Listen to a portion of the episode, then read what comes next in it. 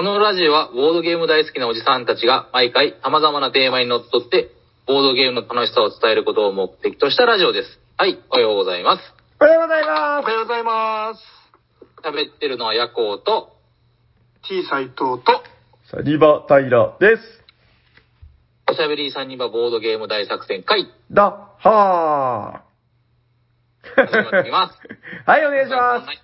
あれ、これって、あはい、よろしくお願いします。あの、スカイプに戻したんですけど、この間まで嬉しそうにズームを使ってたおじさんたちなんですけど、なんか、はいラグが長くないですか？気のせいかな？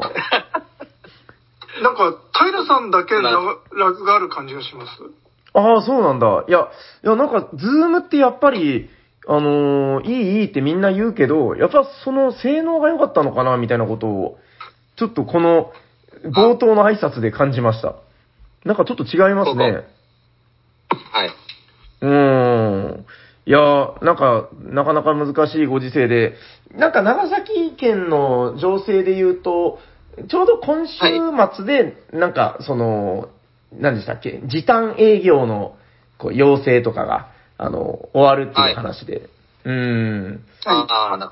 まだまだね、各地は大変そうですけどね、あの、東京だったり大阪だったり。ええなかなかね、だからあの、大阪ゲムマの判断とかも、めちゃくちゃ難しいと思うんですけど、あ、ちょうど、配信されてる日の、あ、もう直後だ。あの、これだから2月の13配信予定なんで、えー、そうですね、もう15日に発表ということなんで、ドキドキですね、割と。大阪行けんのかな、みたいな。うん。楽しみですね。フェリーを予約した斉藤さん。はい。もう予約してるんですね。なんしましたよおつまみ食べてます？なんか、な、なんだ、え、そんな音まで入るんですか、これ。入る入る。カサカサって聞こえましたよ。ネチネチは聞こえてないですか？まあまあ、そこまで、うん、不快な音は聞こえてない気はしますけど、はい。まあまあ、あの、まずは落ち着いて食べていただいて。えっと、じゃあ、はいまあ最近はあれです、あの、オープニングトークのところで、えー、若干、あの、ハッシュタグおしゃさにのお便りを読まさせていただくっていうことで、これ割となんかね、あの、暖気運転にちょうどいいかなという感じじゃないかと思います。えっと、じゃあ、一つ目こちらです。あのはい、おしゃさにネーム、テデスコさん。はい。えっとですね、T 斎藤さんとヤコウさんのリアルバウトめっちゃ面白かったってことで、これあのね、第200回を聞かれての感想ですね。これなんだっけ？あの、あ、ど、毒花、毒バラのやつか？ああ。あ、あれ、いつの話なんだ、はいはいはいえっと、え、200回 ?200 回ってもう、去年、去年でいいのかな ?200 回って。多分そうですよね。うん。あれは、あの、確かに名勝負だったと思います。あーあれ、僕、勝ちましたよ。あ、いやいやいや、あれ？やっと勝ったんじゃないかな？あ違う逆転勝利したんですよ、私め。ああ、ああ、あそうですよ。あ、そうだったっけ？いや、あれでも結構、うんで勝っ面白かったですよね。うん。はい。あったあった。はい、でもちょっ最と。うん。なんすか？最初、ヤコウさんが2連続ぐらいで成功して、うんうん。そうですね。うん。で、次から本気出したってやつですね。ちょっとあの、早くおつまみを食べ終わってもらっていいですか？なんか、声が聞かない。食いしん坊みたいな声。そんな入ります？これ。あ、いや、あの、斎藤さんの喋ってる声が、あの、食いしん坊の声になってるんですよ。なるほど。あ食べながら喋るなと。もごもごもごもみたいな。このまんじゅう美味しいなぁ、みたいな。最近それ、うちの娘にす、す、すごい注意されるんですよあ、ね。何がですか？食べながら喋ること？食べながら喋ったり、なんか食べてる途中に口を開けるらしくて、あ、なんへえかそ。の、食べながら口を開けるなとかってすごい言ってくるんですよ。お行儀が悪いうと。うですよね。え えなんか正論だしな。何一つ言い返せないな。はい。えー、はいまあ、ということで気になった方は、第200回の後編ですね。200回はあの前編後編に分かれてまして、後編の方で、えー、T 斎藤さんとヤコウさんのリアルバウトというのが聞けますんで、えー私が実況で、あの、解説にはマジモリさんをお呼びしたっていう、なかなか面白かったんじゃないかなと思います。えーっとクソ企画。クソ企画。はい。えっ、と、もう一個ぐらいなんか読ませてもらおうかな。えっ、と、あー、これどうかな。えー、えっ、と、はい。はえっ、と、おしゃさりネーム、鉄郎アットボソダテさん。はい。ありがとうございます。えっ、と、ありがとハッシュタグおしゃさにの、えー、第150回、僕たちの好きなカードゲームを聞き直してました。結構前ですね、これね。えー、最近、10days ゲームズから、えーリメイクされたトレンディについて、平さんが、田中間さんが初めてたくさん個人輸入したゲームで、今こそ遊ばれてほしい。どこか再販しないかなと話されていましたということで、えー、鉄郎アットボスダーテさん、ありがとうございます。いや、まさにねありがとうござい。ます。トレンディはめちゃくちゃいいですね。あの、今日もね、実は、あの、お店で、あの、サニーバードで、あの、回ってまして、あの、なんだろうな、軽いんだけど、ちゃんと楽しいんですよね。あの、新版の。新版？そうそうそう。新版ですか？あ、えっと、うちで今日回ったのは9番で、あの、みんな肩パッドに夢中でしたね。あの、肩パッドがでかい、でかいっつって喜んでましたけど。あれは最高。はい。あれ最高ですよね。そう、このゲームは最高。あただ、この、新版もね、やっぱりあの、すごい、あの、国津屋愛というか、なんて言うんでしょう、こう、すごいいろんなネタが盛り込んであって、なんだったかなこのカードゲームは最高だったかなで、あの、ああ、なんか書いてますね。そうそう。で、あの、ファッションデザイン、ファッション誌みたいな、あの、いま、まあ、あの、手でね、アートワークされてるんで、あのーなんかファッションデザイナーの名前みたいな感じで、国津屋の名前が書いてたりとかするんですよね。すごい、あれ、いいなと思います。あの、今まで結構ね、入手難というか、旧版は、んどこで、どこで手に入んのみたいな感じで、あの、なかなか難しいゲームだったんで、あれがこう、みんなでね、あの、さっと手に入るようになったのは、とても素晴らしいんじゃないかなと。言ってます欲しいけど、前ちょっと探した時全然売ってなかったんで。ああ、そうですかトレ手に入るようになったの。ティは、え、あの、10days 版ですよ。新版の。はい。あ、な、なかったですか？へえ。あ、今度じゃあ、うちで、あの、仕入れるときに、ちょっと多めに仕入れときますんで。あ、ありがとう。はい。はい。まあ、そんな感じでい。や、これ、これやっぱ最高ですよね。もうほんと箱絵からして、異様な肩幅ですもんね。あの、なんか誰かがファミコンのジャケットみたいっていう話をしてて。確かにファミコンにこういうのあったな、みたいな。いや、最高です。これは最高。えー、はい。ということで、哲郎さん、ありがとうございます。あの、トレンディめちゃくちゃいいんで皆さんも遊んでください。そうですね。じゃあ、もう一個ぐらい、これ、はい。えーっとですね、じゃあ、こちらです。えー、おしゃサニネーム、えー、東のメンマさんです。はい。メンマさん、いつもありがとうございます。ありがとうございます。えー第242回、ズームでボドゲ雑談聞きましたということで、えー年末年始の雑談や明けおめお便りを読む回、放送内で称号ギャラクシーをいただきました。嬉しいかっこいいということで、えートムジェリーカードゲームが数百円で駿河屋で買えるのは気になる。ヤコウさんの、俺がやりたかったボードゲームはこういうのだよ。というのに共感です。ということで、えー東野メンマさん、ありがとうございます。はい。えー、ありがとうございますはい、ギャラクシー。あのー前回、前、先週のですね、あの、赤瀬スタジオのやつでも、あの、ギャラクシーのお便り読まさせていただきましたけど、あの、今年はまたあれですよね、ギャラクシーじゃなくなるわけですよね。あの、斉藤さん、そういうことでいいんですか？えそそうですね。あれはもうその年、宇宙シリーズだけの特別の称号ですので、あ、なるほど。じゃあもう、よろ、喜んでいただけたり、ギャラクシーはメンマさんのあの前にギャラクシーはなく、メンマさんの後にギャラクシーはないという、そういうことで。そうですね。レ歴史上唯一の よく言えば。称号です。わかりました。じゃあもうそこはもうすごく誇っていただいていいんじゃないかなと。えっと、これ覚えてます？ヤコウさんのなんか、なんだっけ？俺がやりたかったボドゲはこういうのだ。あれ？うーんと、なんか語った記憶はあるんですけど、何について語ったかちょっと覚えてない。そうですね。忘れがち。割と、えだって242回って、さ はい。4回前ぐらいっすよ。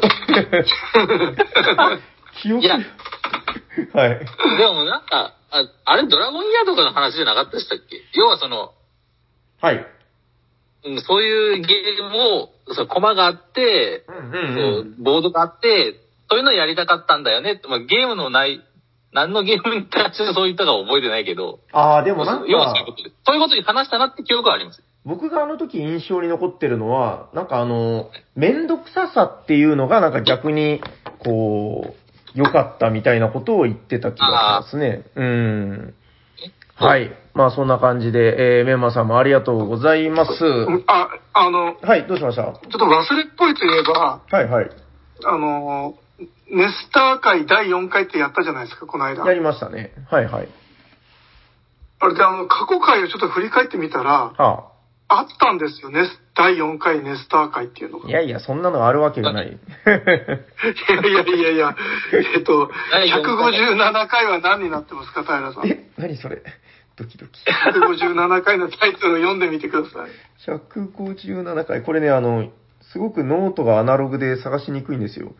あ、157回はですね、ないですね。メモがない。い不都合な事実は消されている。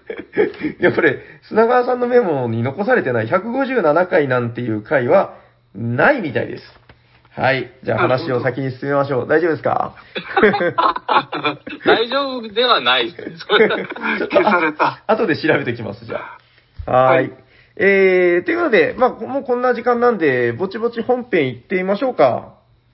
はい。大丈夫ですか？じゃあ、はい、じゃあ僕、は振りますよ。ヤコウさんから斉藤さんに振っていただいてお願いします。はい。えー本日のテーマは何ですか、斉藤さん？ルール解読が難しかったゲーム。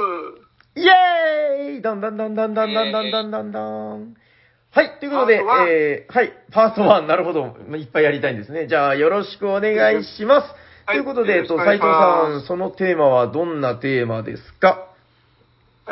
えっ、と、ちょっと前にツイッターで話題になの、マラカイボのルールが難しくてはいはい。大変だったっていうのが話題になってたんですけども、はいはい。えっ、と、もう今、その、こう、ボドゲにはまり出してしばらく経った今となっては、もうあんまりそのルールブックで苦労したっていうのもそんなにないんですけども、はい。あの、まだそんなに慣れてなかった頃は、思い返してみると意外とあったなっていうのを、うんちょっとふと思い出しまして、なるほど。で、その、苦労した話などをちょっと掘り起こしてみるのはどうかなと。あー、なるほどね。なんかその、二パターンあると思うんですけど、あの、マラカイボに関しては、僕あれ見て思ったんですけど、あのーその記事を書かれた方っていうのが、そもそもじゃあ他にどんなゲームをされてたかって見たんですけど、それなりにね、なんか中重量級以上のゲームを結構されてたんですよ。例えばエバーデールだったりとか、なんか確か、そうそうそう、ウィングスパンとか、なんかその、それ以上ぐらいの重さのやつは結構されてて、だからね、なんですか、その、例えば、はーっていうゲームしか遊んでない人がいきなり読んだとかではないんですよね、あの話って。だから、うんあの案件に関しては、マラカイボが特別難しかったっていう話もあると思うんですよ。で、うんそれと僕もう一つはパターンあるんじゃないかなと思うのは、そんなに難しいゲームじゃないはずなのに、なんか、ルールブックの構成とかがやたら難しかったみたいな、なんかその、うん。本当にルールが難しいんじゃないのになんかわかんなかったっていう、その2種類があるんじゃないかなと思ってて、うんうん。なんかパターンとしてね。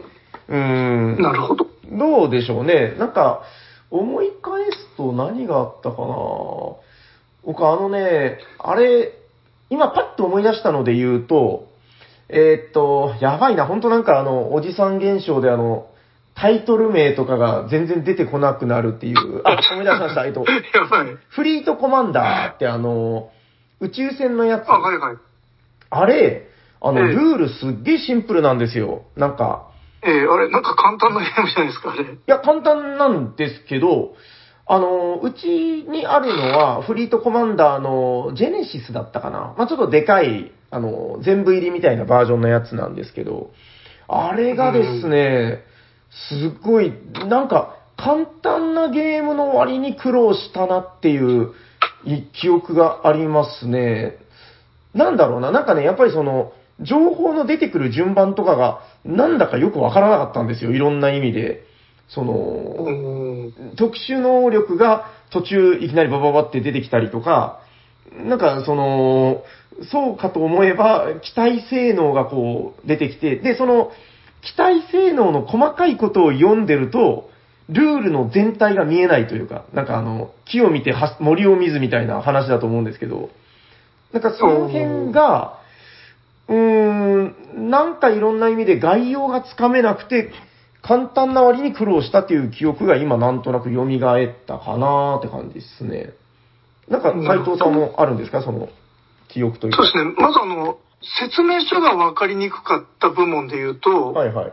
あの、アグリコラがすっごく分かりにくかったんですよね。あれって、ちょっと確認できないですけど、今変わってるのかなあ、うん多分絶対変わってると思いますけど、はい。なんか自分がやった班は、はい。あの、ファミリーモードの説明が、なんか先に書いてあるんですよね。へー。ファミリーモードって合ってるのかな？あの、カードを使わないバージョン。あ、あーそれって、もともと入ってたんですね、ルールブックに。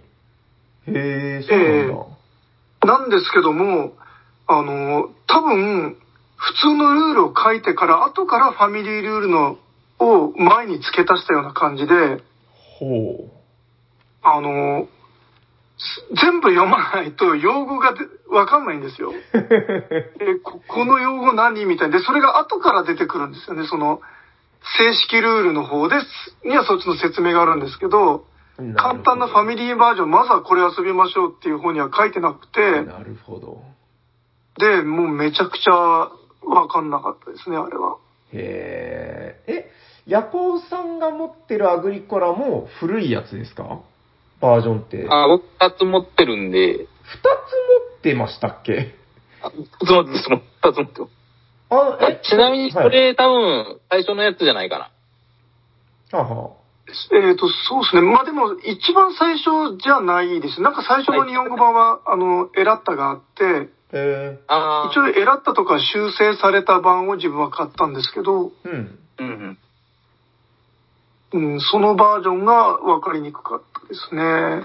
えー、なんかあの、ほら、一回アグリコラって完全にバージョンが変わりましたよ。あの、ほら、コマの形が、あのーなんていうのかな、なんかあ、帽子かぶった形になったりとか。うん、うん。はい。ヤコウさんが持ってるやつっていうのは、その、そのバージョンとそのま前、前の古い、より古いバージョンってことですよね、多分。あの、そうです。人が、あの、丸の板み、うんワーカーが、ワーカーの形してない。丸い板のやつ。えうんう、うんん。そうです。あの、子供が生まれたら丸を重ねるやつですよね。そうです、そうです。うん。僕むしろそっちしかやったことないんだよな。ああ、なるほど。えー、だから、そっちの班って、だから、ルールとかだいぶ変わってるんじゃないのかな？ヤコさん読みました？うんそうまあただ、あれはもうなんか多分リプリン、リプリント重ねてるので、うんうん。説明書もこの、どんどん良くなってるとは思いますけど、はいはいはいはいはい。なるほどね。ね。で、えっと、もう一個自分がすごくわからなかった記憶があるのが、はいはい。あの、操り人形なんですよね。あれもでも、あれですよ、その、名作ですから、いろんな版が出てますけど、どれぐらいの版なんですか、それ？いつのバージョン？自分の買ったのはもう一番最初の2004年ぐらい発売なんですよね、あれ。2000の、あの、ドイツ語版で、あ、あ、はい。で、はい、あの、その、和訳、あ基本、そのドイツ語、カードはドイツ語で、はい、対応表が別についてるんですよ。ああ、わかった。なんか、絵がすごい意地悪な絵のバージョンのやつだ。はい。えっ、と、おも表は大体一緒なんですけど、裏のカード模様がちょっと違くて、あ、そうだっけ？そうで、まずす、で、その当時って、あ自分はその、その頃はマジック・ザ・ギャザリングにはめちゃくちゃハマってたんで、はいはい。そ、それぐらいの、あの、その、なんていうか、ゲームに対する知識量はあったんですけど、ああ、なるほどなるほど。なんかまずその、た、太陽表と見比べながら遊ぶっていう時点で、かなり、うん。この壁を感じたし、はいはいはいはい。あと、あとなんか、結構なんか、まあ今思えば、うん、うん。なんもその難しいとこないんですけど、うん。もう当時は、えそのすごい飲み込めなかったんですよね。あの、あ。あやとり人形のルールが。はあはあはあはあはあ。へえ。何がわからなかった？であの全部ですか？そうですね。うん、だからその、わからなかった部分がちょっとよくわかんないんですけど、なんかもう、その頃ってもう本当全然ボードゲームにハマってはなくて、うーん。ま、まあその、自分の場合、なんかその、ボードゲームコレクションとかを特にしてないけど、普通にたまにやってたって時期があったんですよね。あー、なるそれはなんか他の人が持ってるボードゲームをみたいな？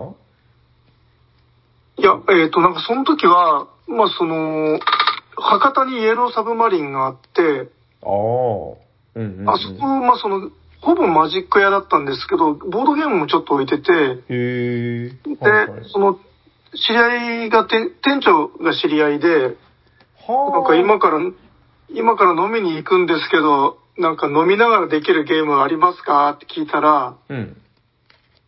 これは絶対飲みながらとかできないけど、面白いからって言われて、へえ。で、やつり人形勧められて買ったんですよ。全然リクエストに答えてないな。そう、しかも、はい二人でできるお手軽なゲームありますか？って聞いたのに、うん。操り人形は買えっていう答えで、なんていうか、その、ニーズと全く合ってない感がすごいですけど。まあでも。まあだけどあのそうん、操り人形以外にも、はいはいあの、ガイスターをその時勧められて買いました。ああ、そっちはまあ、テーマになるほど、合ってるかも。うんで、ガイスターも、その飲みながらめちゃくちゃ遊んだんですけど、はい、はい、はい、はい。うん。で、その操り人形わかんなかったですね。まずその、うん。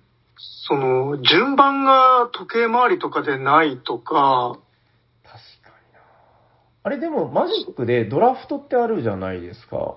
あ、はいはいはい。その、ドラフトっていう概念、あでもあれドラフトじゃないのか。いや、思いっきりドラフトではあるんですけドラフど、トでいいのか？まあ、そっかそっか。うーん。それでもやっぱ分かりにくかったですか？こう、枠組みが分からなかったのかな？うん、なんかその手順とかが独特で、だから、うん。まあちょっと、勝手に想像してまとめると、はいはい。その今までやってたゲームと、なんかこう、今までやってたゲームって自分が知ってるゲームとの違いが大きいと、うん。こう人は分からなくなるのではないかと。あ例えばそのうん時計回りに順番にカードを出していくとか、二人で交互を出す、カードを出していくゲームはやったことー。うん。あっても、うん。なんかその、順番がどう回るかわからないみたいなゲームとかをやったことがないと、ああ。そそのルールが読んでも理解できないとか、そういうことがあるのかなと。うーん、まあ、確かに操り人形は、その、1番の人、はいはいはい、2番の人、はいはいはいみたいな、独特ですよね、確かに。今う思えば。ん。そう、で、まあ遊べば別に難しいことは何もないんですけど、うん。あれをその説明書だけ読んでもわかんなかったんですよね、しばらく。ああ、操り人形ね。でも確かにちょっと、あのゲームって、いわゆるパイオニアみたいなところがあると思うんですよ。その、あのああるジャンルの、こう、うん、草分け的なというか、その冒険心に満ちたゲームっていうんですかね、こう当時として新しいタイプを提案してきたわけじゃないですか。まああったのかもしれないけど、なんかそういう意味で確かにそういうゲームっていうのは、まあ、慣れ親しんでなかったら難しいのかなまあ、そう書き方もね、どうだったんだろう。当時だからまだ、こう、ノウハウとかが難しかったのかもしれないですけどね。どこが出してたんですか？その、日本の会社が。えっと、それ、うん。えっと、メビュメビウス薬がついてましたね。メビウスさんの、へえ、ああ、なるほど、なるほど。さすがメビウスさ。うんんへえ、それがわからなかったと。そうですね。うん、だから、うん、まあ、やっぱりその、理解、自分の理解力がちょっと足りてなかったというか、うんうんまあ本当だから今思い返すと、なんで引っかかったのかっていうのもちょっと思い出せないレベルであるんですけど、うん。うん、もうだから全然わかんなかったですね、あのゲームは。いや、ただね、それに関しては、その、だからマラカイボってほら、10days ゲームズさんが出されてたゲームで、あのー田中間さんがだからおっしゃってたんですけど、ツイッターで。あの、それは、だから、理解できなかったって言ってた方が、あの、ん自分がわからなくて本当にすいませんとかなんかツイートをされてたらしいんですよ。で、それを見られて、うんあの、いやいや、これは、その、能力が足りなかったとかそういうことじゃなくて、メーカー側が、あの、これからもっと頑張るべきところであり、みたいなことを、あの、すごい、あ熱いコメントをされてたんですけど、なるほど、まあうん確かになというか、その、わからないことをわからない人のせいにしてしまうと確かに、うん、話が終わっちゃって文化として広がらない気がするんで、なんかそこを、まあ、ほら、慣れてる人はわかるけど、慣れてない人はわからない、だとやっぱり良くないのかな、このままではっていう気はするんですよね。そこをこうんう、お前らがわからないからダメなんだ、みたいなことを言ってちゃやっぱ、確かにおっしゃる通りダメなんだろうな、ということを思いましたけど。そうですね。うん。で、まあ、まあそういった意味で今はなんか動画でせ説明があったりとか、うんまあそれをフォローするような手段もいっぱいあるわけですからね。うん。なんか、ヤコウさんとかってあの、ほら、結構動画を見て、なんちゃらとかっていう話あるじゃないですか。その、ルールを理解するために動画を見たりってしたことあります？ああ、ありますよ。あの、理解したりとかじゃなくて、その解釈の違いを、が気になって、例えば、あの、なんとかをするとかだと、はあ、はなんとかできるだと、やっていいのかやらなくていいのか、絶対しなきゃいけないのか、みたいな、日本語の、なんか、あやみたいなのがあるじゃないですか。あ、あの、だから、いわゆる英語で言うマストなのか、まメインなのかみたいな、なんかそういうあ違いですね。そうそうそううんうん。で動画でやってんだ、どんなにやってんだろうなっていうの気になって見たりはするんですけど、でもよくよく僕、その、はいちょっと今日の斉藤さんの話が全部壊れちゃうんですけど、はあ、はあ、こうしましょう。うん、ゲームって、はい。購入者と仲間のもんなんで、うんうん。メーカーが、ああだこうだなんとか言おうとも、うんうん。もう仲間内で納得してやっとりゃ、もういいんじゃねって気がするんですよ。まあ、あのー結局、ではいはい、はいはい。あ、で、た、正しいルールでやりたいっていう人もまあ、うんいるじゃないですか。うんうん。じゃあ、お前が読んでお前が解釈して、俺の解釈でやれる仲間とやれよっていう話。うんうんうんうんうんうん。こっちに押し付けないでって感じです。まあはいはいはいはい教えてくれるのはありがたいですよ。うん。じゃあ次、そう、怒らないで、じゃあ次そのルールで、みんなで楽しく遊べばいいじゃないっていう はいはい。感じなんで、うん。ルールの読み方って僕あんまり気にしたことないですけどね。まあ、ざーっと読んでみて、じゃあはい、これでやろう。違ってた。じゃあ次、こう、正しいやってやろう。うんうんうん。かなって思うけどね。なんかまあ、そういうスタイルもあっていいんじゃねえのということですね。うん。うんうんそうそうなんかだから、まあ、人にもよるとは思うんですけどね、だからその、結局、あの、適当にじゃあ読んでやってみようの、その、適当の段階にすらいけなかったら、まあ、結局、なんていうか、楽しくないから、まあその、楽しめれば、まあ多少のミスは別にいいじゃんという気はしますね、なんとなく。その、そうですね。うん。まあ、でも、いいじゃないですか。なんか、うん。じゃんけん、グーチョキパーで、チョキがどうなのとか、パーがどうなのとかじゃなくて、もう、はいはい。それで、多いで遊んでれば、グーとパーだけで遊べれてば、うん。なんかね、二人で別れてとか、そういうそういう遊び方も、まあはいはい別にあるわけじゃない。まあそれがなんか、メーカーの意図してないゲームに対する冒涜みたいな話あるかもしれんすけど、最初は、最初は、んまあやってみたらいいんじゃないっていう僕は気がしますけど。うーん。あ、でも、本当そうだと思いますよ。だから特にデジタルゲームじゃない、その、ね、ボードゲームって、絶対人為的なミスがついてくるというか、もう切って切り離せないですよね。絶対ミスするんで。で、なんか、だんだん、こう、プレイグループの中で、あ、違ったね、もう一回やってみようみたいな感じで、あの、まあ、改善していければいいかなって気もするし、うん、まあ、それに関しては別にいいんですけどね。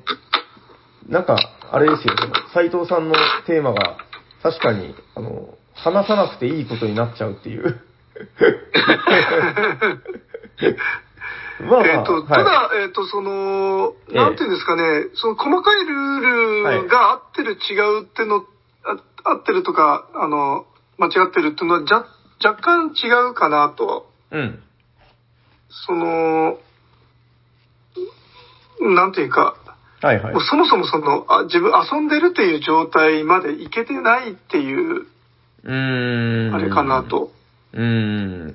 あとなんか、不幸なパターンとしては、その、わからないがゆえに、その、そうなんですよ、まさに。遊べなかったっていうのは、ちょっとやっぱり不幸だなと。あの、ヤコさん多分見てないんじゃないですか、そのマラカイボの、あの、あー見てないです書かれた。なんかね、その、ちょっと胸が若干痛くなるような感じで、その、えっと、何だったかな？なんかね、結構いろんな、ロールフォーザギャラクシーとかなんか、それぐらいの感じのゲームを結構そのグループで、まあクローズ会だと思うんですよね。遊ばれてたみたいなんですよ。で、あの、楽しい、ボードゲームって最高じゃんとか言いながら楽しんでたんだけど、あの、よし、ここだと思って、その方がマラカイボを出したら、その、1時間半ぐらいずっと強みでその、呼んでいくんだけど、もうたどり着けない、たどり着けない。あれ、これ何これ何？で、その、待たせてる時間がなんかもうその、申し訳なくて、1時間半後に、あの、これは今日は無理だねって言われて、箱の蓋をそっと閉めたっていう。ああ、なるほど、なるほど。ちょっと心痛くなりません、これ。まあ、うんまあ、そう、えそう、だからまあ、えだうん、はい、はい。いや、でもその仲間って、その前に別のゲームでもその強みでゲームやってたりしたんあ、そうみたいですよ。だから、多分ですけど、その、すいませんね、確認そんなやってないんだけど、エバーデールとかあ、その辺のゲームは、あの、めちゃくちゃ楽しく遊んでいたってことを書かれてたんですよね。うん。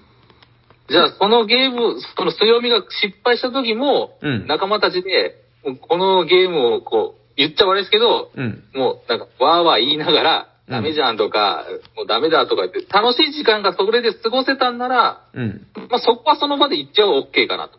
でその後、うんまたね、一人で読むとか、はい。じゃあ俺も買ってみて、俺も読んでみるよとか、うんうんうん。そういう風になって俺も買ってみて。はいはい。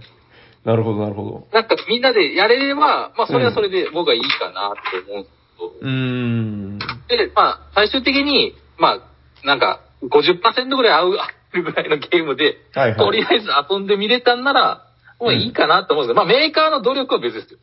はい。メーはいカーの努力はうん別なんですけど、仲間内ではそれでいいかなって思うんですけど。うーん。なんかね、結局が、その、楽しさっていうのが、うん、本当だから、ヤコさんの言ってたところになんか、ある一定の真実がある気がするんですけど、その、結局、ルールが合ってて、その、合ってるけど楽しくないっていう場と、こう、合ってなくても楽しいっていう場があるんだったら、まあ楽しい方がいいのかなっていう、あの、結局、あの、おもちゃというか、おもちゃっていう言い方でいいのかな。まあ、ゲームって嗜好品ですからね。その、楽しむためにやってるんだっていう、その当たり前のことを意外と忘れてはいけないのかな、みたいなことは時々なんか思いますけどね。うん、なんか結構小難しくなりすぎてんじゃないか、みたいな。なんかね そう、まあ、ただ、あの、その、なんていうんですかね、ルールを正しくやるってのは、はいはい。正しくすることが目的ではなくて、はいはいはい。その、その、正しくやっ、なんていうんですかね、はい。楽しくなるための、より面白くするためのルールうん、うん、うん、うん。まあ、そのなので、話もわかるんだあよな。の、なんていうんですかね、まあ、う、うのはなんかだと、あみんな正式ルールでやってなくて、あ、はい。もうあの、独自ルールでやってて、で、まあ盛り上がってるから、まあそれはそれでいいと思うんですけど、はいはいはい。あの、なんかその、一個のルール、うん。なんかその、ちょっとルールを変えただけで面白さがガクッと変わったりするのってあるじゃないですか。例えばなんかあります？え？えーと はい。うんまあちょっとあの、具体例はちょっとあの、はいはい。ちょ、ちょっとい一旦置くんですけど、うんうん。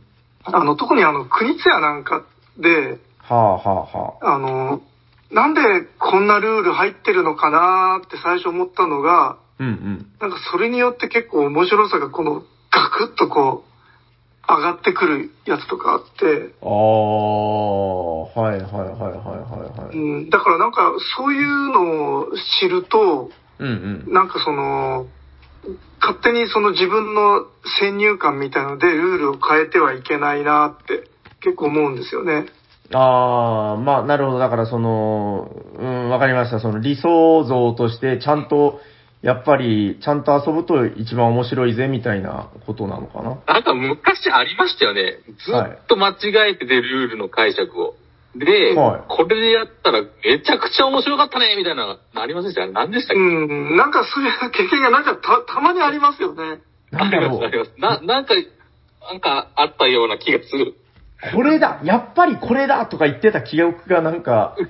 何と気分か思い出せないけど、あったような気がする。そうですよね。うん、なんかああいう経験が時々ああるんで、ルールを正しくやりたいっていう気持ちが湧いてくるんですけど、うんうん。ただなん、なんかその、あの、別にそういうのでもないのに、はいはい。なんかそのルールに合わせなきゃみたいなのはなんか確かにちょっと違うかなっていうがありますよね。なんかどうでもいいようなルールを必死にみんなで守るみたいなあのはあ。いらんかなという。なんかそもそも、だから今日のテーマって何ですけ？ど、ルール解読は難しかったっていう話ですけど、その前段階としての、その、ルールってじゃあ結局何なんだろうとか、その何のためにあるんだろうっていう、なんかすごい頭良さそうなことを今瞬時に考えてしまったんですけど、なんかはい。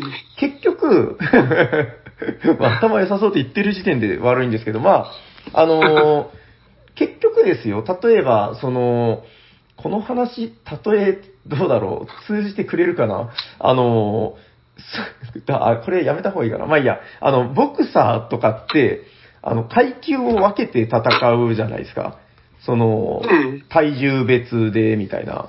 あの、まあ、全くそれと別で、あの、相撲取りとかは、あの、全くそういうの気にせずやるわけですけど、その、ええまあでも、あいつらはあいつらで、やっぱりその土俵の中でもう膝ついたらダメだとか、こうやっぱそこにルールがあるから、その、ただの暴力じゃなくて、こう、見てる人がちゃんと感動できるぐらい、こう、すごく、まあ面白いものになるし、で、そこに、なんていうのかな、やっぱり競技性が出てきて、あのーその縛りがあることで、同じ土俵で楽しめる、あ、まさに土俵という言葉が出ましたけど、まあそういう話になってるのかな、みたいなことを、あの、今、すごいこう、ピカーンって考えたんですけど、この話通じてないかな。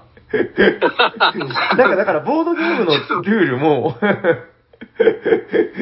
僕の中で頭は、悪くていまいち理解できませんでした。あの、なんか僕の中では、だからあの、お風呂の中でひらめいた人みたいな感じで、あ、キーン今、あの、俺はひらめいたぞっていう感じになったんですけど、違うのかな？なんかだから、ルール、ボードゲームのルールも、それがないと結局、なんか野放しだと、こう、同じ土俵で楽しめないから、やっぱりしっかり、こう、苦しめるためじゃなくて、制限としてやっぱそれがあるから面白いのかな、みたいな。うん、なんか難しすぎますね、この話ね。そして、難しい割に、あの、自分の中でちゃんと理解できてないっていう。うん、なんか、でも、そういうことも、なんかあるのかなみたいなことをふんわりと思ったりはしたんですけど、なんかだいぶ話がよくわからなくなってきましたね。そうですね。我々にはちょっと難しいテーマだったかもしれませんね。まあ、ルールブックを読むのも難しかったし、みたいな。いや、なでも本当難しいですよ。なんか、あのーちょうどだからね、今、どうなのかな、ちょっと宣伝みたいになるのがあれかもしれないんですけど、あの、今、赤瀬さんと、ちょうどそのテストプレイ会とかやりながら、あの、はい。ルールブックを作る作業っていうのをちょうどやってるんですけど、あの、いやー難しいですよね、すごく、その、いわゆるだから、えっ、と、海外出版されたものをこう日本語版に和訳するっていう作業と、一から作るってもう全然違うなっていうところを今、ひしひしと 難しさを感じてる段階で、うんこれでどうします？それ作ったやつがめちゃくちゃ読みにくいとかなったら、この話、お蔵入りします。あいつが悪言うとったのに、これはどうなん？みたいになっちゃいました。そうそうそう。いや、本当だから、あのーメーカーの方々のね、あの、今まで、なんか、こう、買って遊ぶ側は、まあ、その、結構、あの、何これ分かりにくいというか、まあ、簡単に言いますけど、やっぱすごい苦労があるんだろうなってことを、ほら、そうですよ。ほんとすごい。今感じさせられております。そうんあとあの、なんかふ、二パターンいると思うんですよね。う。はあの、すごくあの、正確に書いてもらった方がいいっていうタイプと、あ。うん。あの、すべてをきっちり、あの、正確に書いてもらえた方がわかるってパターンと、はい。あと、細かいことはいいから、まずこのざっくり教えてくれっていうパターンと、あー。はいはいはいはい。で、まあそのざっくりっていうのは、要はその、まず、概要をつかんで、うん。このふわふわふわっとしたのをまず掴んでから、うん。ヒューンとこのフォーカスをこう当てていくみたいな。うんうんうんうん。あの、ネットとかね、あの画、画像とか表示するときもなんか割と、あの、ドットの粗いのが最初出てきて、この、カチッとなったりするじゃないですか。あー、まあまあわかりますよ。はいはい。あのイメージがいいって人も多い、いるし、その、順番にこの、もう全部きちっとした状態でキチキチキチキチキチって、うんうん。順番に表示してほしいっていうパターンの人もいるし、あー、だから、僕は思うのは、多分その後者の、あの、後者でいいのか、前者かな。その、きっちりしたいタイプっていうのは、あの、おそらくですけど、その、うーん、なんか人類全体っていうとちょっと話が大きくなっちゃいますけど、あの、どっちかというと、レアケースの方なんじゃないかなと思ってて、あの、ただ、あの、すごい重度のっていう言い方をするとちょっとあれですけど、あの、深深くハマっているボードゲーマーに多いんじゃないかと思うんですよ。で、うんおそらく一般的な方っていうのは、圧倒的にそのぼんやりからで、あの、理解する。ぼんやりから理解の方が圧倒的に分かりいいんじゃないかなっていうのは、僕の現段階のファイナルアンサーではあるんですけど、え、どうですか？そ、そこは。うん、いや、自分もまずその概要っていうか、うん。うん。で、なんか自分の場合は、あの、その、なんていうんですかね、手順、手番に何をするかってのを、なんか割と早めに知りたいんですよね。ああ、なんか斉藤さん、あの、ほら、えっと、勝利条件とか、その、何が目的かっていうことよりも、手番の行動を先に知りたいってなんか、前何かで言ってませんでした？こう、ツイッターうん、かな、あ言ってたかもしれないですね。うん、その、うん自分の番になったら、主にすることってのを知りたいんですよね。それがなんか僕は独特だなと思ったんですけど、なんかそっちの方が理解しやすいってことですか、うん、だからもしかすると、その自分がレアケースなのか、そこは自分ではわかんないんですけど、うんうん。まあ、例えばその、タイルを手番には2枚置いて、うん。なるべく色がつながるように置いたらいいですよとか、なんか、なんかそういう主に、とりあえずこれをやるんだってのを、なんか先に知りたいんですよね。なるほどね。どうなのかな僕は逆だと思ってたんですけど、そういうパターンもいるのかな多分ですけど、その斎藤さんの言ってるパターンっていうのは、その手番の行動が多すぎなければ有効なのかなって気がしますね。なんか、だからファクトリアで言えば、はい。あの、自分がやりたいアクションをみんな同時に選んで、はいはい。で、せーので決める。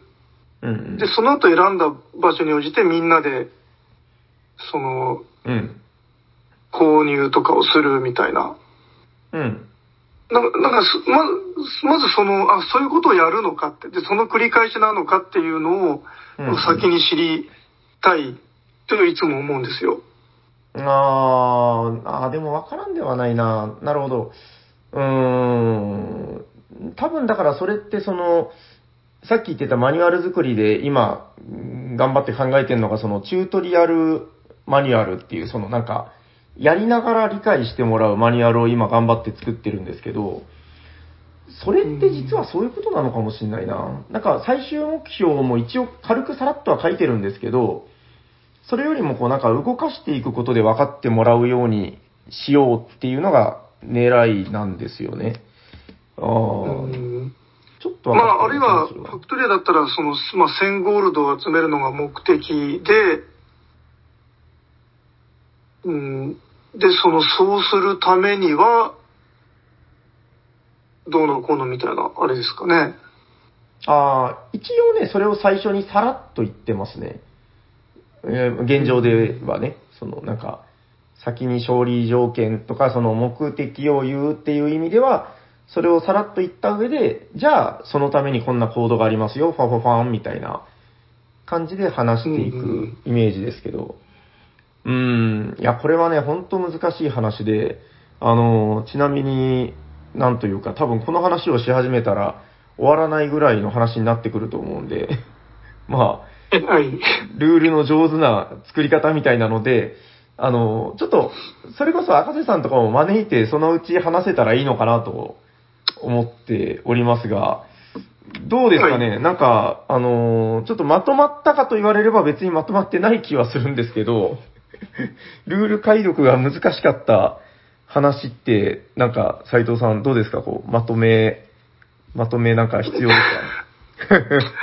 えっと、はい全くまとまらないんですけど、かはい。とりあえず自分が、あの、思い出した話はできたので満足。ああ、わかりました。満足してもらえたなら幸いでございます。はい。ということで、なんかまたそうですね、お便りなんかでも、またなんか変な音してるな。何の音だこれ？なんか、斉藤さんなんか悪いことしてます？いや、してないですよ。またビールついてません？気のせいかな？いや、平さんじゃないですか？嘘、なんか、画面の中から聞こえたけど、まあいいや。えっと、そうですね、あの、これから今後のお便りの中とかでも、あのルールは難しかったぜとか、逆にあのルールは良かったぜみたいな話を送っていただければ、我々もちょっと嬉しいかなと思います。本編これぐらいで大丈夫ですか？はい。はい。はい。ということで本日はルール解読が難しかったゲームの巻でございました。ありがとうございます。ありがとうございます。じゃあ行っちゃいますか？はい。あえっ、と、はい次は、お便りお便りの、はい。はい。お便りのコーナ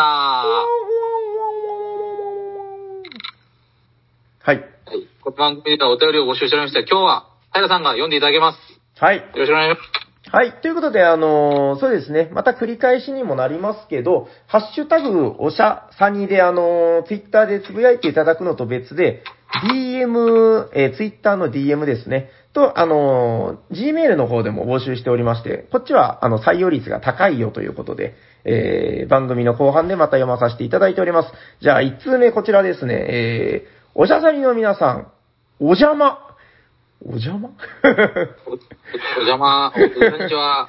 こんにちは。はいい。いつも冒頭の挨拶しか思いつかない、おしゃさりネーム、帽子です。ということで、帽子さん、ありがとうございます。ありがとうございます。はい。えー、横から見たいボードゲームの回を聞きました。ヤコウさんの強くなりたくないんですか？と言われると、もやもやするんですよ。という言葉に共感しながら、えー、平さんが強くなりたくないです。という、ええー強めの回答をされてるのを聞いて胸打たれましたということで、えーいただいてます。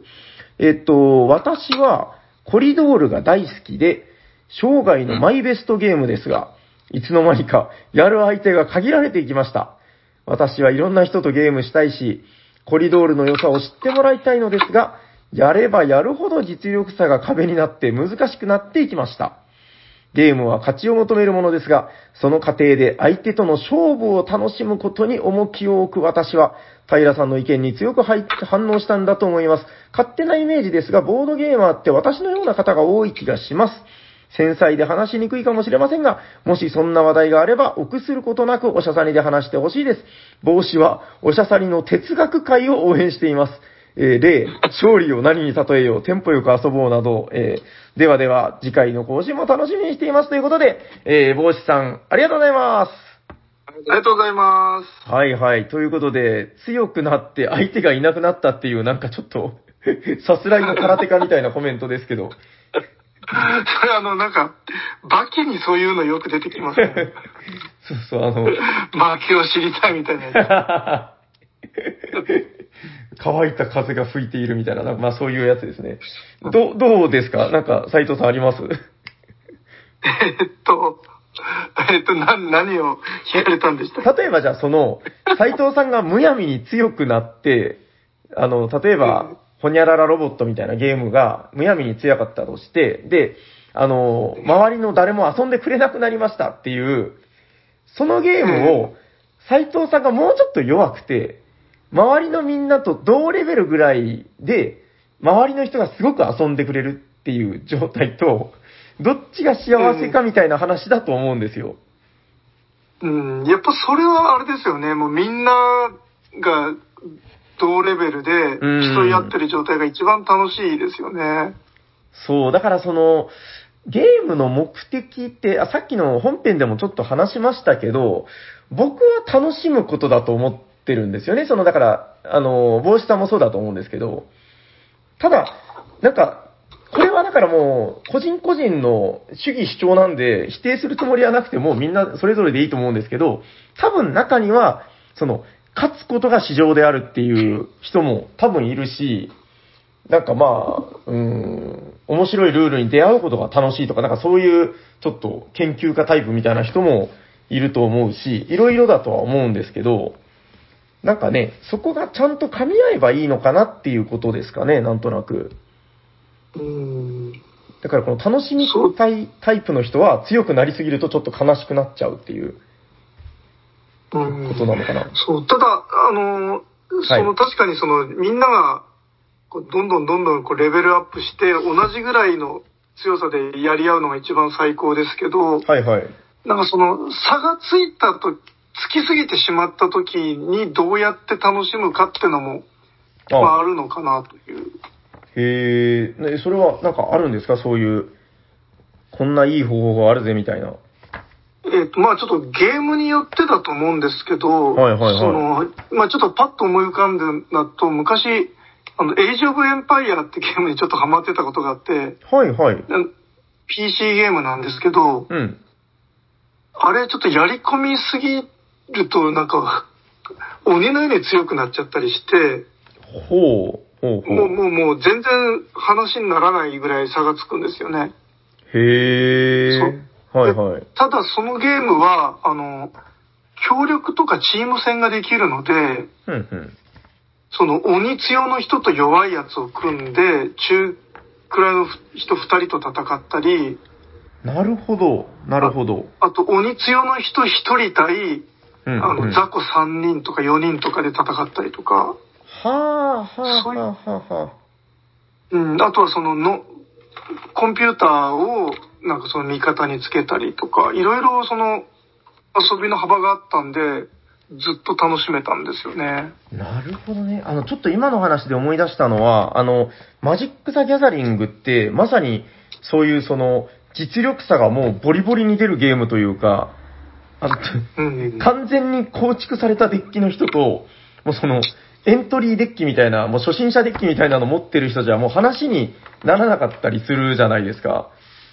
で、ええそれが、あのー僕の当初、マジック・ザ・ギャザリングをやってた時のプレイグループで、なんかね、あの、相当巨人戦っていうあの2対2のペア戦をやったりとか、やっぱりその斉藤さんがおっしゃってたその、弱い強いのペアでやったり、とか、あとね、あの、魔王戦って言って、なんか1対3で遊ぶみたいな、うん。あれ、なんかちょっと変なレギュレーションなんですけど、それがすっごい楽しかった記憶があるんですよね。その、いわゆるめっちゃ強いデッキ持っている人1人対、あの、ヘナチョコデッキ4人みたいな感じで、どんどん殺されていくんですけど、魔王の方もさすがにこう、まあ物量が違うんで、だんだん負けていくみたいな。なんかそれは確かに面白かったなっていうのを今、ふっと思い出しました。あ、あの、2対2面白かったですよね。みたいにめっちゃ面白いですね。魔王戦やったことないですか、魔王はないですね。あれもね、面白いですよ。魔王の HP がなんか60ぐらいあったりとかするんですけど、おー。はい、結構面白いんで、まあ、あの、気になった方はぜひという感じですかね。うん。うん、あれなんか、この話、帽子さんが求めてる話でよかったかな？えっと つまり、えっと、コリドールも、はい。ハンディキャップをつけるとか、うーん、これなんかあれですね。さっき、その、壁の数とか、はいはいはいはい。あの、ヤコウさんが言ってた、その、プレイグループの中で楽しめればいいじゃんっていう、これ僕は結局真理だと思ってるんですけど、この多少ルールを曲げてでも、楽しい方を選べればいいんじゃないかっていう。あのーまさにそういうハンディキャップ、あのつけてね、あの、やってみたりっていうのは面白いのかもしれないですね。あの、名人防止対、あの、弟子たちみたいな感じで、あの、コリドールってどうなんですかね？あの、1対2とかでやったら遊べるんですかね？片面に1人で、もう片面に2人いて、この場合はもう、あでも、考えるよりもやれって感じですけど。やってみて、小石さん、感想ください。面白そうだけどでも。なんかおも、面白いかもしれないですね。二人がこう、ゴールを目指してきて。そうそう。で、どっちか1人ゴールすれば勝ちみたいな。結構面白いんじゃないかな。はい。まあ、ちょっとそういう。難しそう。でも、初めての人とかにそうやって体験させるって結構面白いのかななんかこれはちょっと諸説ありそうですけどね。はい。まあまあ。まあ、あのー、元々のゲームにリスペクトを失わない程度にそういうのも、うーん、たの、たの、楽しめれば試してみてもいいんじゃないかなと思いますけど、どうでしょうか？はい。ということで、えー、帽子さん、えー、いつもお便りありがとうございます。今年はね、なかなか飛ばしてて、帽子さん、いいペースですよ。はい。はい。ということで、えっと、もう一通読まさせていただきます。えっと、どこ行ったかなはい、こちらですね。えー、おしゃさにの皆様、おしゃにちは。こんにちはこんにち。は。えー刺身にはマヨネーズをつけて食べ、餃子にはタバスコ醤油をつけて食べる、バニラアイスには醤油をかけて食べると、食のカスタマイズを楽しむ男こと、北関東在住のタカさんです。ということで、タカさんありがとうございます。ありがとうございます。えーはい。いろいろなカスタマイズがあると思いますが、先日、ボードゲームのルールをカスタマイズして生まれ変わらせたゲームがありましたので、お話ししたいと思います。そのゲームはペガサスシュピール社のセルティックという昨年販売されたゲームです。このセルティックというゲーム、どんなゲームかというと、ボード中央にスタートの村があり、放射線上に7つの道が広がっていて、スタート村には各自8つの家族ディスクコマがあり、手番では好きななんちゃらかんちゃら、まあまあ、結構なんか、どどういう、なんかいろいろあるんですけど、まあ、誰かが移動をするときには、音もしますって言って、えー一緒に移動ができるという、なんかちょっと独特なゲームらしいんですけど、えー、なるほど、なるほど。まあ、インストは簡単だし、これは面白いと思って購入したんですが、実際にやると大変致命的な欠点がありました。それは勝利点の配分です。えー、なんかとあるディスクで、えー、大体1点、うん、1点から2点ぐらいしか稼げないのに、えーっと、とあるカードでは6点も稼げてしまう。しかも効率の良い。まあ、要するにだからバランスがだいぶ悪かったっていう話らしいんですけど、なるほど。うんこれでは誰も交易品っていうのを集めないで、目標カードのみをクリアしようとしてしまうばかりで、つまらないという酷評になってしまうなぁと、まあ納得しました。しかし、私の嗅覚では、システムは絶対に面白いはず。ならば自分で勝利点の再設定をすればいいのではと思いカスタマイズを開始。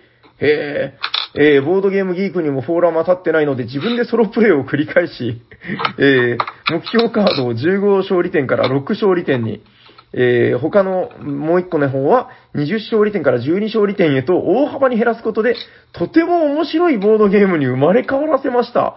おしゃさにの皆さんはボードゲームの基本ルールに不満を覚え、カスタマイズしたことがありますか？よかったら教えてください。それでは、チャオチャオということで、えー、タカさんありがとうございます。ありがとうございます。えっと、なかなか、なんというか、意欲的な、あのーあれですね、調整の仕方というか、うんうん。テストプレイしたんですね。どうですか？なんか、斉藤さん一応その、ほら、ご自分で作るときとかって、その辺の調整って、なんかどういう感覚でされてんのかなというか。そうですね。あの、ちょっと自分が不満を覚えたのはディクシットなんですよね。え、ディクシットいいじゃないですかな、何がダメだったんですか？えっ、と、あれって、あの、はい。なんか決まってるじゃないですか。親が、当てた人が1点で、うんうん。えあれ、何でしたっけ？正確なルールは。えっと、ちょうどそのみんなに当てられなくて、ちょっとだけ当ててもらえたときは、当てられた人と当てた人が3点ずつですね。ああ、そうそう。で、それが、えっ、と、固定でしたよね。はい。で、なんかその間違った数に応じて1点。間違ったというか、えっと、えなんか、そのはいはい。うんうん。間違えられた人は、それで1点もらうん？そんなっていうのもあったと思う。思うんですけど。そんなのあったかな？まあ、まあいいや。えっと、まあ、なんせそれがどうしました？はい。えーで、そこを、あの、自分は、あの、えっ、と、その、一人だけ正解で、あと間違ったとか、あのそのあ、ま、配分によって点数を変え、あの、まあ、トリックと怪獣もそうなんですけど、なるほど。うんうんうん。その、グッジョブの時には高得点で、なるほど。なんか逆にその、一人だけ間違ったみたいな時は、一人だけ間違った人がもうペナルティぐらいの勢いとか、なるほど、なるほど。うん、その方がエキサイティングだなと思って作ったことあります。ああ、気持ちいい発表はゃないかとしてないです。あ、それ、え、遊んだことは？えっ、と、一回ぐらいあったかな。へえ、そのなんか今度ちょっと。ツイッターにあげましょうかね。こんなんどうみたいに。へえ、なるほど、なるほど。まあ、いわゆる本当ハウスルールってやつですね。そうですね。じゃないとなんかあれ、ある程度差がついたらもう逆転とかできなくないですか？ジクシットって。うん、まあ、できないこともないけど、そんな大逆転の逆転性っていうのは少ないゲームかもしれないですね。うん。うん。まあ、そもそもそういう点数を気にするゲームではないっていうのもあるかもしれないんですまあけど。まあ、確かに。はいはいはいはい。へえ、なるほどなうん、まあわかりました。なんかちょっと、じゃあそれはツイッター、あの、斉藤さんのツイッターに要注目ということで、あの、はい、えー配信日以降で上げていただければ、みんな気になるんじゃないかなと思います。へえ、忘れそう はいはい。まあまあ、あのータカさんでもこれすごいな。あのーわざわざ自分で ソロプレイでテストプレイしたっていうところが、もうデザイナーも真っ青みたいな感じで、すごいこのゲームに対する愛を感じますね。うん。でもなんかやっぱそうやって、あの、クソゲーが良くなったら、すごくいいことかなと思いますね。うーん、いや、で、最終的な結論で、とても面白いボードゲームに生まれ、生まれ変わったっていうことをおっしゃってるんで、実際に面白かったっていうことでしょうね。うんん。確かに、だからその、何か一箇所気に入らないっていうことがあった時に、諦めるんじゃなくて、こういう楽しみ方するのも、なんかね、あの、おつなもんなんじゃないかなって気はしますけどね。うーん。わ。そういうのが自由にできることがアナログゲームの良さでもありますからね。そうですね。デジタルゲームだともうハッキングみたいになりますからね。あの、なかなか難しいというか。はい。ということで、ですねえー、タカさん、お便りありがとうございました。ありがとうございまます。えー、番組ではお便りを募集しております。宛先はどちらかな？ヤコウさん。す。はい。この番組では、お便りを募集しております。ツイッターアカウントにダイレクトメールを送っていただくか、専用のアドレスにメールください。アドレスは、おしゃべりサニバ、アットマーク、gmail.com、シャは、SHA です。ダイレクトメール、あ、えっ、と、ハッシュタグも待っております。トゥトゥトゥトゥトゥトゥなんかね、この3つ目のハッシュタグが入ったことで大幅になんか歯切れが悪くなってるっていう。ちょっとこれ今度、かっこいい定型文考えましょはい、お願いします。う。はい。じゃあ最後のコーナー行きましょはい、えー、ホットゲーム今ヘッドえー、楽しいゲームを紹介するぜ。紹介してくれる人は誰ですか俺だーということで、えー、サニバタイラがご紹介させていただきます。本日のホットゲームはこちらです。てらっせんサンファンでございます。はい、よろしくお願いします。どんどん。はい。ということで、えっと、今更かよと思う方もいるかもしれませんが、3ファンでございます。えー、まあ一応概要から話しておくと、えー、3から、あれ？違うか、もともと2人用？あ、2位から4人用で、えー45分から60分、あのー名作プエルトリコのカードゲーム版っていうことで、えっと、これはだからあれですよね、プエルトリコを作ったアンドレアス・ザイファルトが、あ自らカードゲーム版も作りましたよ、ということで。確かこれって、カードゲーム版の、あれでしょ？コンペがあったんでしょ？その、確か。聞いんかそ話ですけど。んならしいですね。これでも、大したこと、あの、ふ不定やろうじゃないですけど、その、プエルトリコも作っといて、あの、本人がそのコンペに参加してるって、よく考えたら結構すごいですよね。で、いまいち意味がわかんないですよね。そうそう。それ、コンペにする意味あった？みたいな、まあ、ちゃんとそれで採用されてるし、まあ、やっぱり才能がすごかったんでしょう。はい。ということで、えカードゲーム版プエルトリコっていうものなんですけども、まあ一応概要を言うと、あの、植民地作ろうよ、みたいな、まあそのプエルトリコと同じテーマなんですけど、その、違うな、その、プエルトリコ島の中の首都であるこ、首都であるサンファンっていう町に建物を建てていこうというゲームですね。だから、あの、地球からこう、だんだんズームになって、あの、日本、長崎、え三河町みたいな感じで、こう、どんどん狭くなっていく宇宙からの映像って見たことあると思うんですけど、あのまあ、いわゆる、プエルトリコの中のさらにズームされたサンファンっていう街に、えースポットを当てたゲームです。で、まあ、やることはすごく単純で、あの、コストを払って、えー建物を建てる。で、建物を建てたら、まあ、あの、勝利点がついていってみたいな感じのゲームなんですけど、何がよくできてるかっていうと、これなんかね、最近急にまたサニバでリバイバルし始めたんですよ。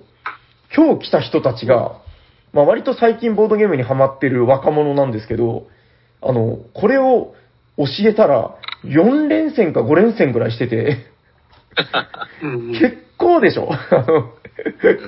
一つのボードゲーム、まあ、1回20分から30分ぐらいで終わると思うんですけど、まあ、ハマってやってましたね。いや、やっぱ面白いんだなというのを、僕も最近やり直して面白いなと思って。で、どこが面白いんだろうって思った時の、あのーなんかね、最初この目的とするところが見えやすいっていうのがすごくいいのかなと思って、まあ、いろんな魅力あるんですけど、僕はこのカードの中の6点建物っていうやつが、なんかすごくその、ボードゲームの楽しさをすごくわかりやすくしてるなと思ったんですよね。なんかいわゆる6点建物っていうのは、えー一番コストが高い建物なんだけど、ゲーム終了時に点数になる建物ですよ。で、それこそあの、今日のルールブックの話にもあるかもしれないですけど、あの、僕最初にこれルール説明、インストするときに、あんまり細かいカード効果とかって説明しないことが多いんですけど、サンファンはこれを説明した方が面白いと思ってて、なんかいわゆる、勝ち筋をどこに持っていくかっていう目安になると思うんですよね。まあ、例えば、ギルドホールっていう6点建物だったら、えー、畑とかを作ってた数の1個につき2点。だから畑いっぱい作ったらいいよとか、えー市役所だったら今度は紫色の建物を何個建てたかで、え1件につき1点みたいな。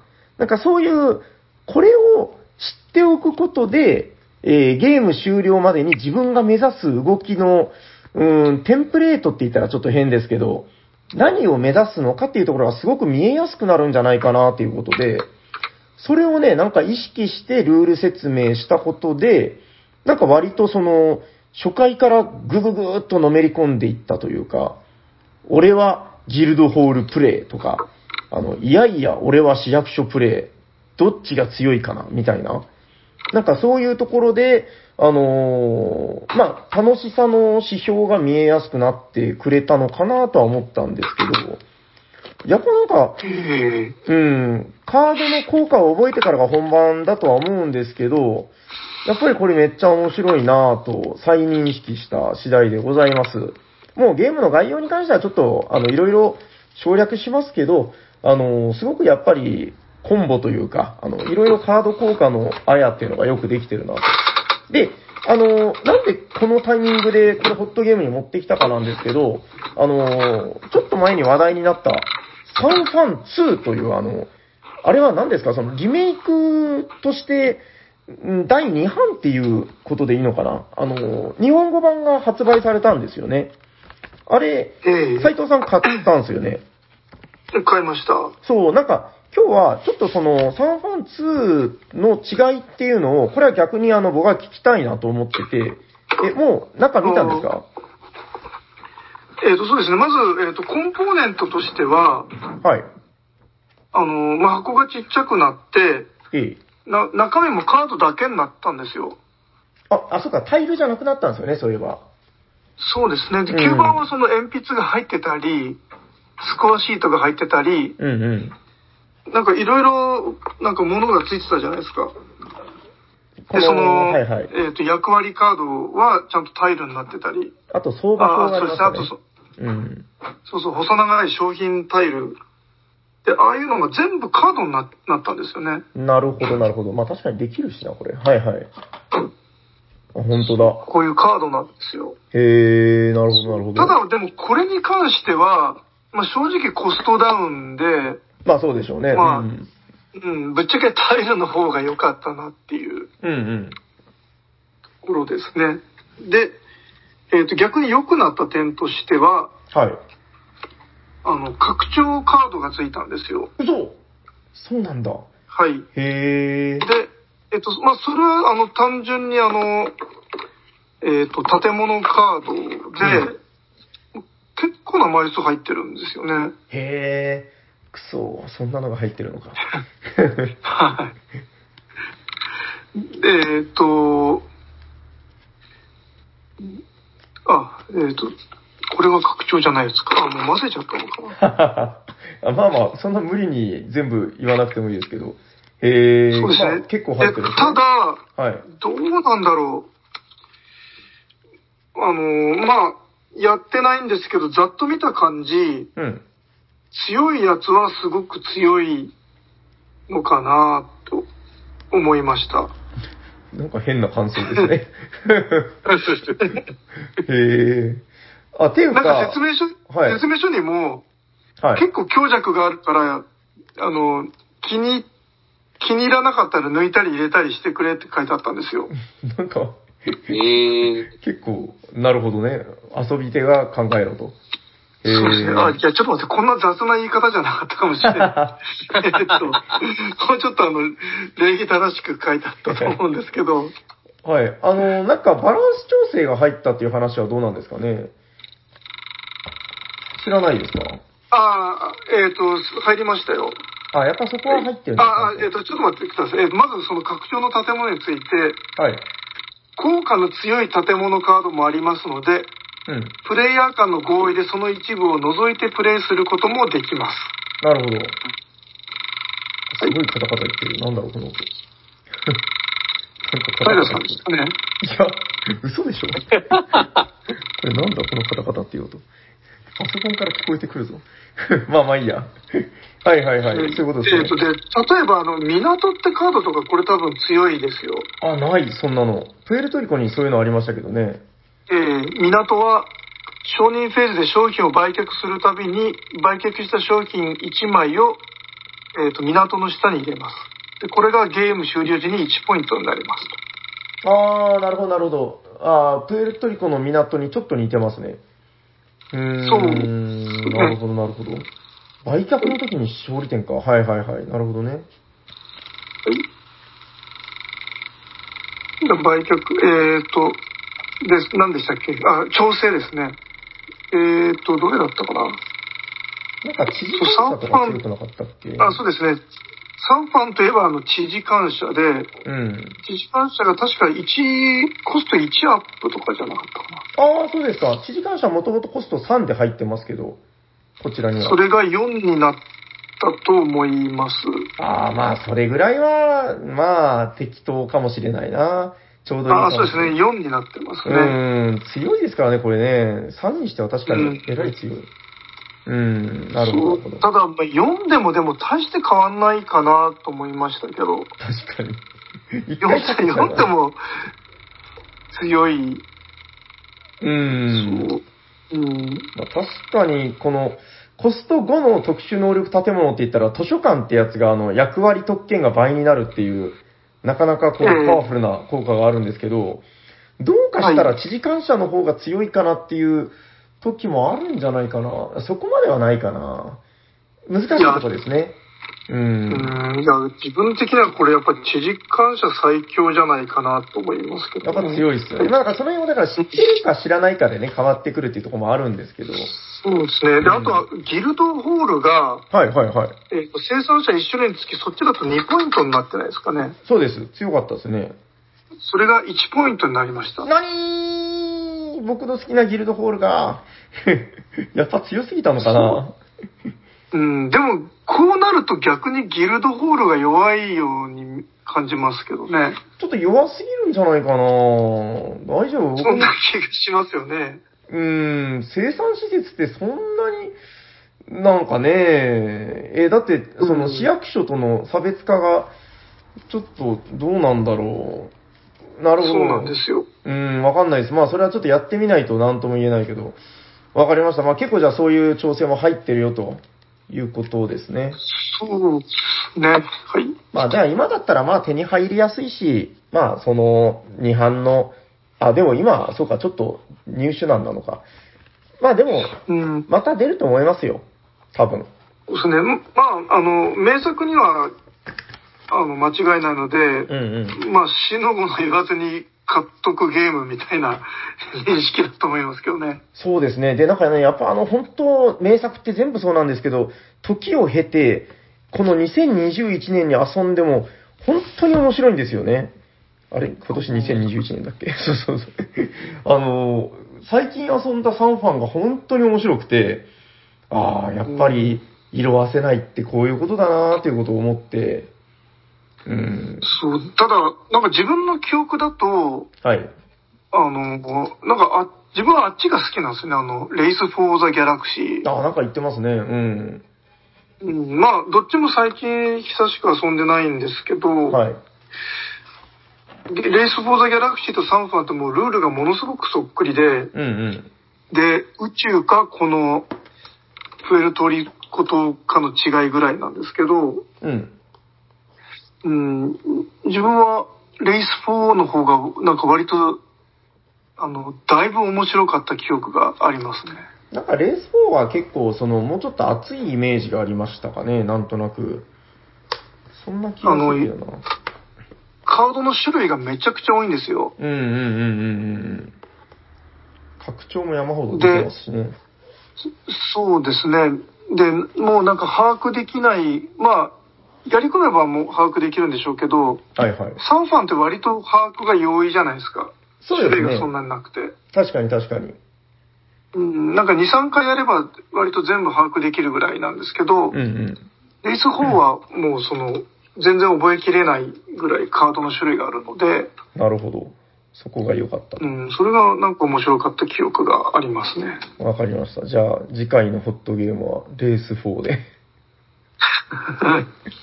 はい。まあ、ということで、ちょっと、そういう、まあ、レース4もそうだし、サンファンもそうなんだけど、やっぱり名作っていつやっても名作なんだなっていうのを最近やって再認識したので、えー今、せっかくね、うんあの、入手できる、あの、チャンスは来てるんで、遊んだことない方は、ぜひぜひ遊んでみてください。めちゃくちゃ面白いです。はい。ということで、本日ご紹介したホットゲームは3巻でございました。2もよろしくということで、ありがとうございます。ありがとうございます。じゃあ、やっていきましょはい。う。はい。じゃあ終わっていきましょ行きましょうう。よ。はい。えー、聞いてくださった皆さん、ありがとうございます。ありがとうござい喋ってたのはヤコブと、小さいとうと、ます。サニバタイラです。ありがとうございました。ありがとうございました。